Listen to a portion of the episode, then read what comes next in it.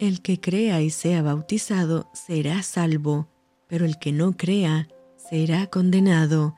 Te saluda tu amiga Merari Medina. Bienvenidos a Rocío para el Alma. Lecturas devocionales, la Biblia.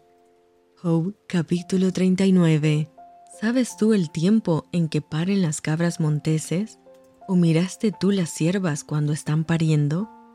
¿Contaste tú los meses de su preñez? ¿Y sabes el tiempo cuando han de parir? Se encorvan, hacen salir sus hijos, pasan sus dolores, sus hijos se fortalecen, crecen con el pasto, salen y no vuelven a ellas. ¿Quién echó libre al asno montés? ¿Y quién soltó sus ataduras? Al cual yo puse casa en la soledad y sus moradas en lugares estériles.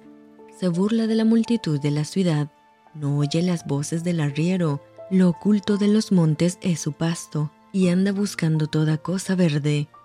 ¿Querrá el búfalo servirte a ti o quedar en tu pesebre? ¿Atarás tú al búfalo con coyunda para el surco? ¿Labrará los valles en pos de ti? ¿Confiarás tú en él por ser grande su fuerza y le fiarás tu labor? ¿Fiarás de él para que recoja tu semilla y la junte en tu era?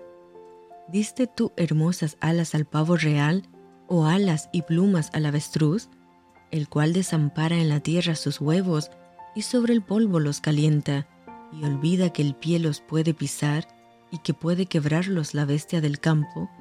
Se endurece para con sus hijos como si no fuesen suyos, no temiendo que su trabajo haya sido en vano, porque le privó Dios de sabiduría y no le dio inteligencia. Luego que se levanta en alto, se burla del caballo y de su jinete. ¿Diste tú al caballo la fuerza? ¿Vestiste tú su cuello de crines ondulantes? ¿Le intimidarás tú como a la langosta? El resoplido de su nariz es formidable.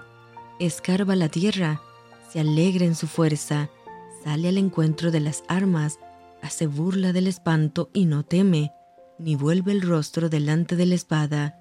Contra él suenan la aljaba, el hierro de la lanza y de la jabalina, y él con ímpetu y furor escarba la tierra, sin importarle el sonido de la trompeta.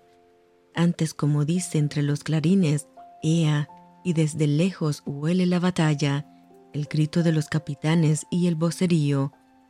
Vuela el gavilán por tu sabiduría y extiende hacia el sur sus alas. Se remonta el águila por tu mandamiento y pone en alto su nido.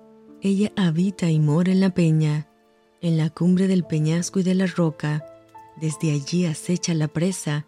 Sus ojos observan de muy lejos. Sus polluelos chupan la sangre. Y donde hubiere cadáveres, allí está ella. Y esto fue Rocío para el alma. Te envío con mucho cariño, fuertes abrazos tototes y lluvia de bendiciones.